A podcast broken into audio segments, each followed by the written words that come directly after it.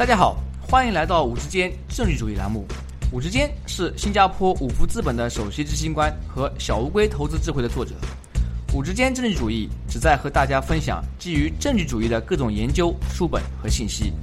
这些信息主要覆盖经济、商业、金融和投资领域。在本节目中，我们不会讨论任何五福资本的投资产品信息。所有嘉宾的意见都是他们的个人意见，和五福资本无关。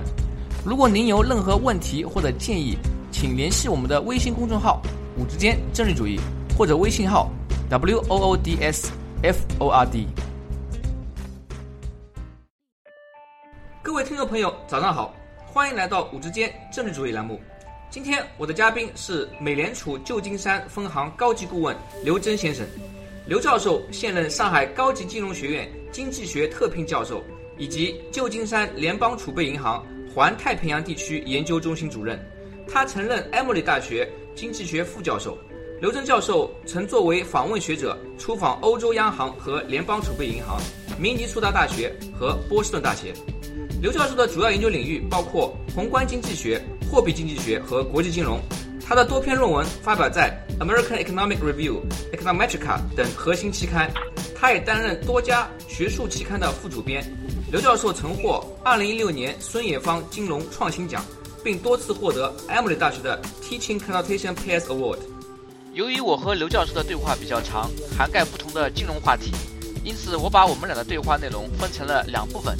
本集播客是我们对话的第一部分。主要讲中国的利率市场自由化问题。刘教授您好，欢迎来到我们的节目。你好，谢谢。过去三十年，中国政府对于国内的利率水平控制比较严格。人民银行会给国内的商业银行定一个贷款利率和一个存款利率。这种情况在二零一三年开始发生改变。二零一三年七月，中国人民银行决定全面放开金融机构贷款利率管制。二零一五年十月，中国人民银行决定对商业银行和农村合作金融机构不再设置存款利率浮动上限。能不能给我们的听众朋友们介绍一下，央行开始推动利率自由化的历史背景？为什么他们要这么做？以及为什么选择在二零一三年开始这么做？这个呃，利率自由化啊，其实是在呃中国改革开放这个进程里的一个。部分啊，可以说是一个近期的一个呃呃改革的措施。呃，这个中国的前面三十年呃三十五年吧，从八零年开始算，那么这个呃它的增长、它的成就是有目共睹的。这个就说三十年呃从零八呃八零年到二零一零年，平均能够增长百分之十每年。那这个呃这样的增长幅度和速度是没有任何一个国家可以比拟的，所以可以说是一个奇迹。那么这个奇迹不是偶然的，这个奇迹是从呃七十年代末开始实行改革开放这些政策直接带来的这个成果。那么这些改革开放包括国内的啊市场化。就是从这个原来的市呃完全的计划经济转型到市场经济，呃解放了一些生产力，呃同时呢这个开放政策呢又是呃把这个啊一些先进的国外的一些先进的技术管理经验，呃带到中国来，让这个吸引啊国外的厂商来投资，同时允许国内的这个厂商到国外的出口市场去竞争。那在竞争下面就是优胜劣汰，这样的话就是说，呃，通过这些国内的改革，国外的对外的开放，这个极大的解放了生产力。那你要是看这个啊，我曾经在呃旧金山联储的一个呃呃一个小的期刊叫《Economic Letter》上面，两年前写过一篇论文，就是讲这个中国增长的一些动力。你要看前面三十年的话，是生产效率。其实是非常重要的一个推动因素，呃，全要素生产率的提高，呃，占这个 GDP 百分之十的平均增长率，平均它大概至少三分之一是生产效率的提高，剩下就是这个投资还有这个劳动力的这些原因。但，呃，后来呢，到了二零一零年开始，就国际金融危机之后，就开始中国就开始增长逐渐放缓。呃，这个放缓的原因就是说啊，呃，投资前面就是说很多这个投资驱动，特别是这个零九年、一零年这个财大规模的四万亿的财政刺激，这些导致一些资资源的这个啊配置的扭曲，尤其是资本，呃，这个配置扭曲。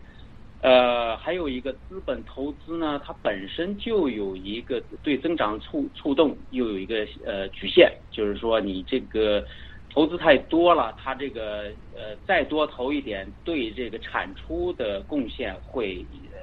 越来越少，就是这个越来不不明显。但是生产效率提高是不一样的，你只要是技术先进了，你赶上发达国家的技术前沿，或者你自己再创新，那么这个是无限制的。那么靠资本投资驱动的这个增长模型呢，呃，不能持续。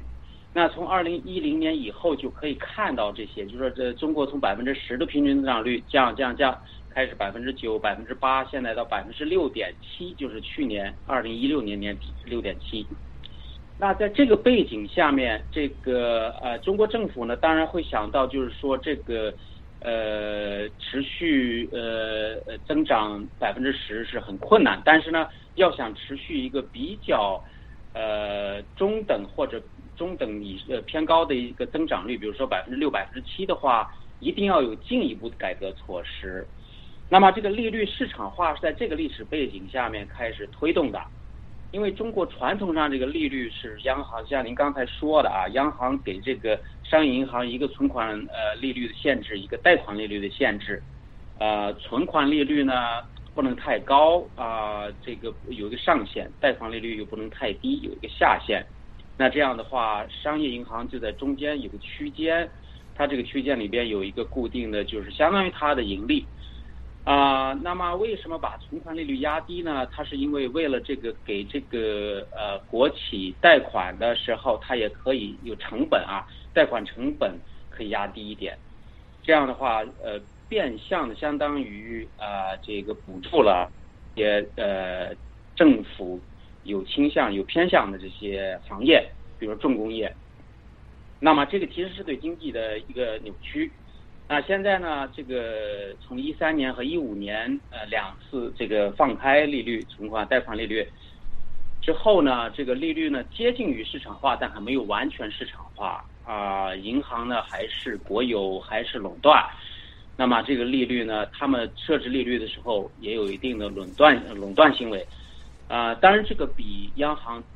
加了这个呃限制，在利率上加直接限制要呃算是一个进步。那对资源来呃这个分配来说，也算也一个可以是一个呃更加提高效率的一个举措。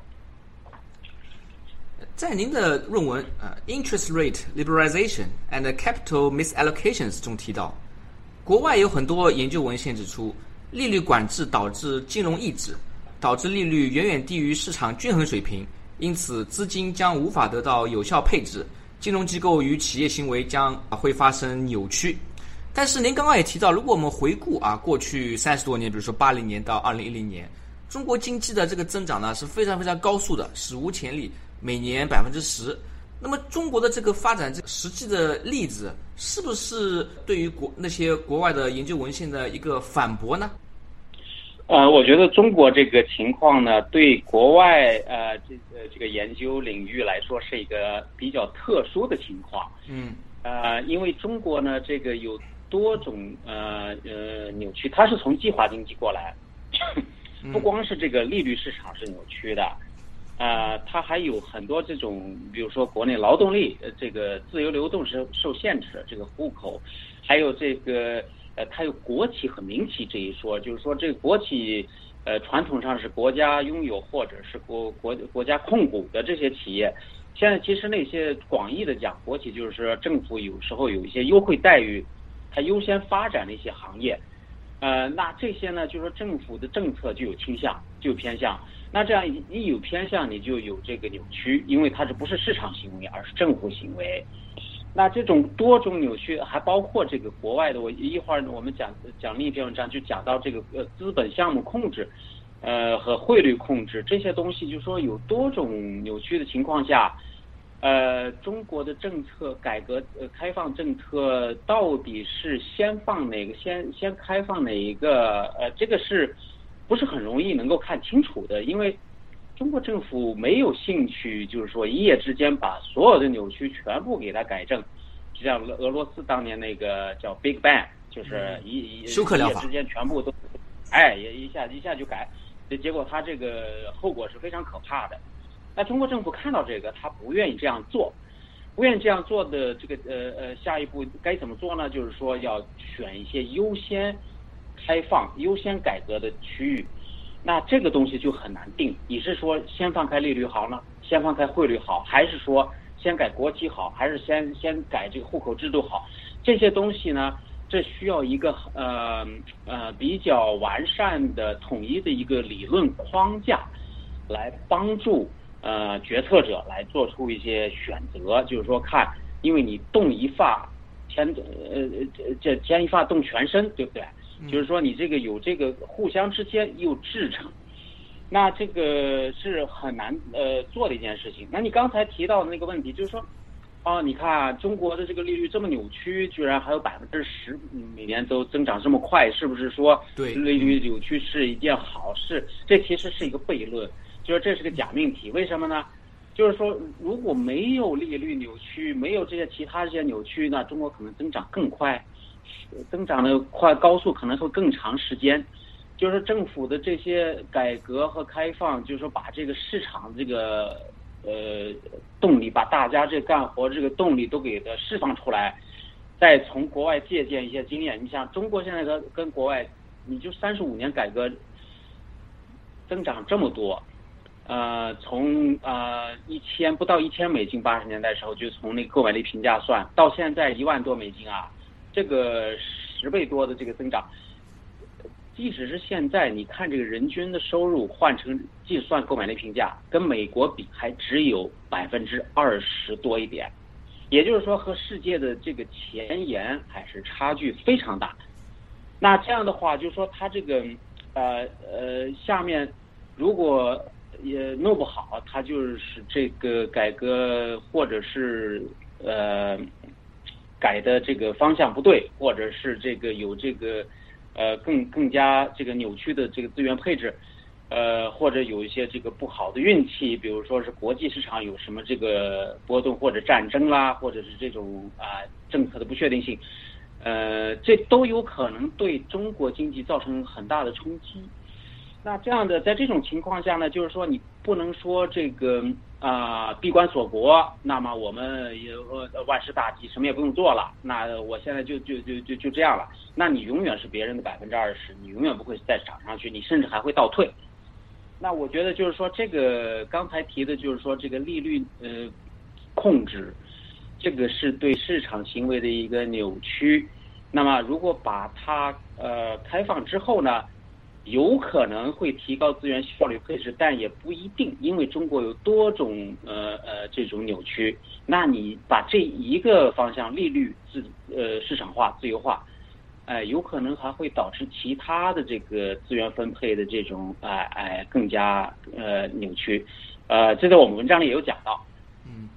所以说其实这是一个非常复杂的问题啊。啊，就像您说的，从学术角度来看的话，中国有很多经济体系是受到扭曲的，包括利率市场、汇率、劳动力市场等等。哎，但是呢，中国经济也经历了一个奇迹啊，能够保持三十多年，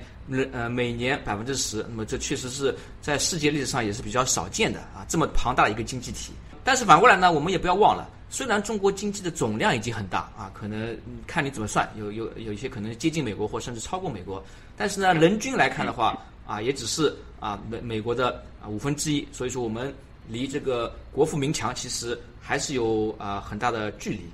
呃，您刚刚提到啊，中国的两种企业就是国有企业和民营企业，呃，很多研究，包括您的研究显示。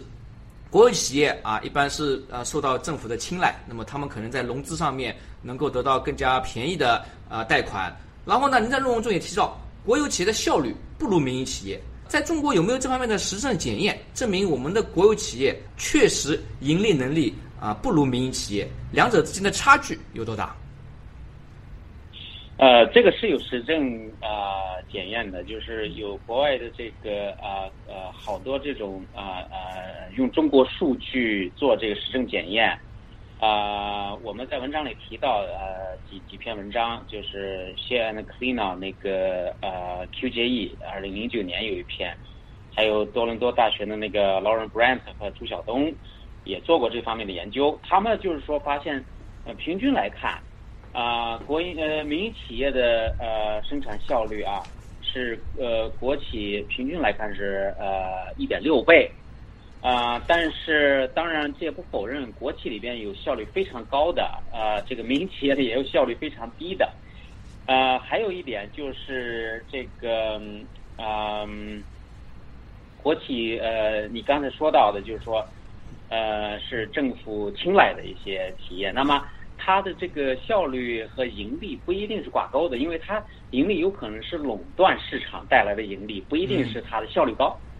啊，所以这个也是很关键的啊，要意识到这一点。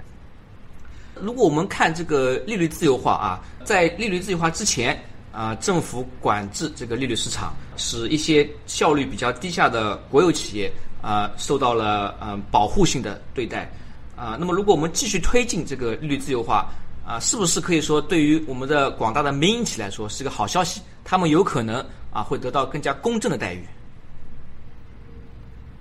呃，这个利率自由化看你是呃呃怎么推动啊？这个就是说我们文章里讲的分析的是一个就是说特殊情况，就是说这个利率自由化是原来这个政府人为的在这个贷款利率和存款利率中间啊啊，就是说有一个区间对吧？它保持这个区间，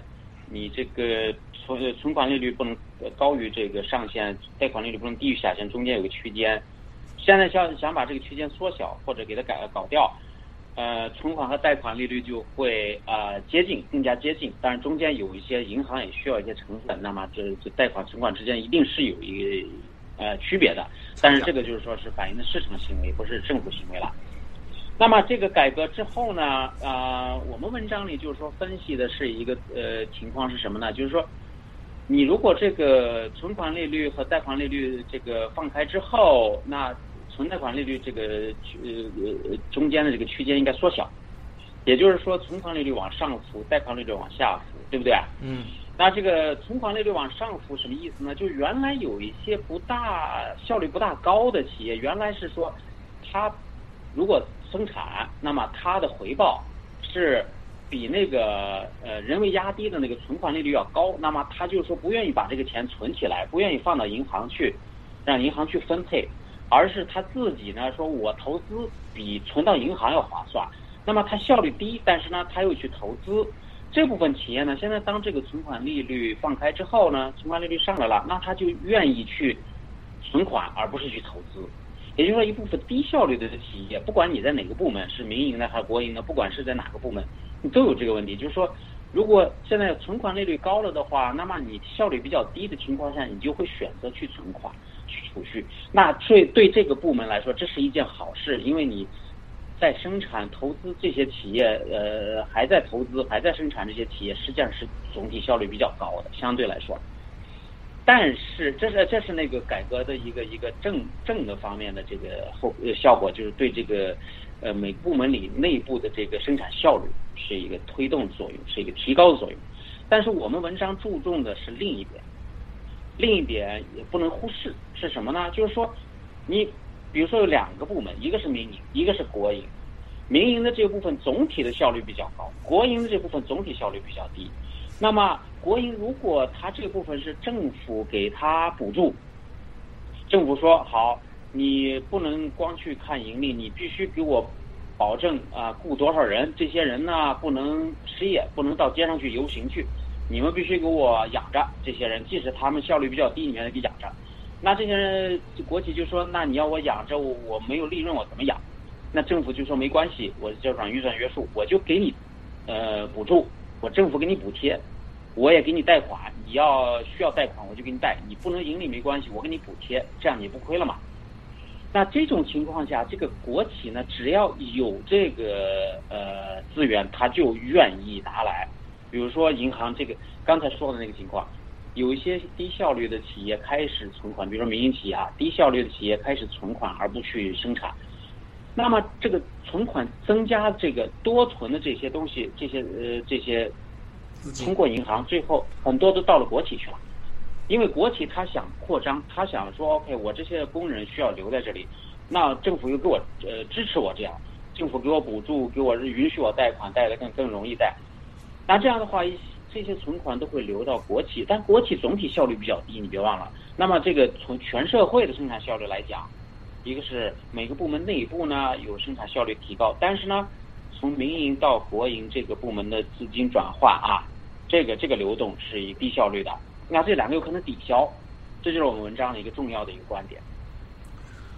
啊，那如果我们想一想这个机制啊，就是啊一开始对吧？问题是利率市场受管制。然后呢，国企可能啊受到一些啊人为压低的啊贷款，导致是之前啊我们有其他研究显示，有一些地区出现了这个挤出效应啊，民营企业如果去影子银行或者是呃其他的银行间市场借贷，可能它需要付出的利息是国企的好几倍啊。然后呢，我们为了扭转这个呃扭曲啊，把它纠正过来啊，推动自由化。可是呢，您的论文也指出。啊，在这个推动自由化的过程中，它的初衷是好的，它初衷是为了纠正这个扭曲，但是也可能导致啊扭曲进一步深化。就是本来国企就钱太多，呃民企缺钱，结果推动了自由化以后，呃反而呃国企收到更多的钱，民企 它使用的资金更少，是是不是这么一个道理？